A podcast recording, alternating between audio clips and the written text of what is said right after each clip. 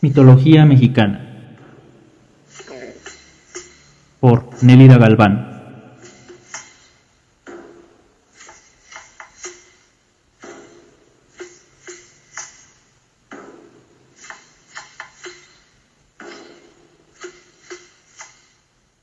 Ometecutli y Omecíhuatl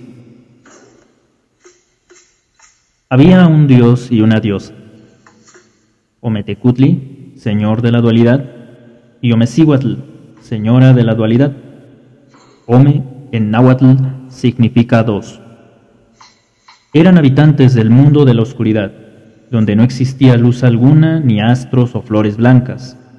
Allí todo era penumbra y monstruos al acecho. Siempre fue lo mismo, hasta que el señor Ome realizó la hazaña de capturar a dos cocodrilos gigantes uno sería para su esposa y otro para él. Recorrerían el mundo de la noche eterna a bordo de ellos. En una noche cualquiera emprendieron el camino. A su paso solo brillaban de repente los ojos de alguna bestia. Anduvieron de un lado a otro montados en los cocodrilos, mezclándose con todo tipo de criaturas. La señora Ome, movida por la curiosidad, se arriesgó a tocarlas queriendo hacerles caricias y, para su sorpresa, en cuanto detenía su mano en la cabeza de los monstruos, estos quedaban hechizados y radiantes. Entusiasmado, el señor Ome empezó a hacer lo mismo. En la oscuridad absoluta, total, aquellas bestias parecían recobrar una luz maravillosa, como si hubieran pasado su vida acumulándola, esperando el momento adecuado para soltarla. Las criaturas inundaron de lucecillas la oscuridad a través de los señores Ome, quienes fueron poblando de luces el universo. Y los monstruos nunca fueron ya monstruos, sino astros pendiendo del cosmos. La pareja de la dualidad regresó de su viaje a bordo de los cocodrilos y tuvieron cuatro hijos: Quetzalcoatl, Tezcatlipoca, Camashli y Huitzilopochtli. A cada uno le otorgaron distintas cualidades para que crearan y protegieran la tierra. Escatlipoca y Quetzalcoatl escogieron un monstruo que tenía el cuerpo regado de ojos y bocas y lo hicieron bajar del cielo para convertirlo en Señora de la Tierra. Pero abajo de la gran cúpula celeste solo había agua y la bestia iba de un lado a otro sin ningún orden.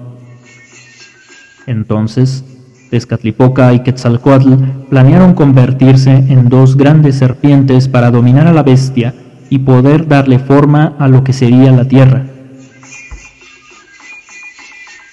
Fue tanto el jaloneo con el monstruo que éste terminó por romperse, y así, con una parte formaron el cielo y con la otra la tierra firme. Al ver esa creación tan maravillosa, Camashli y Huitzilopochtli sintieron vergüenza, pues no habían ocupado aún sus dones para ayudar a mejorar el mundo. De modo que consolaron a la señora Tierra por el daño que sus hermanos le habían infligido al partirla y le ofrecieron sus dones. Camaxli, el dios de la casa, le concedió que de la misma señora Tierra surgiera el alimento de los hombres. Huitzilopochtli creó, de los cabellos de la señora, los bosques, selvas y prados. A fin de cuentas, los cuatro hermanos cumplieron con los mandatos de sus padres, los señores Ome, y todavía hicieron muchas cosas, como el fuego y los trece cielos, donde alojaron a distintos dioses, el sol, el calendario, y prácticamente no hay cosa sobre la tierra de la que no fueran creadores los cuatro hermanos. Muy satisfechos se sintieron Ometecutli y Omecíhuatl, los dioses inventadores, al ver que sus hijos habían hecho bien su labor. Así que ellos, desde el cielo del Omeyecualistli, solo se encargaron de mandar gotitas a la tierra para que fueran el alma de los niños que estaban en el vientre de sus madres.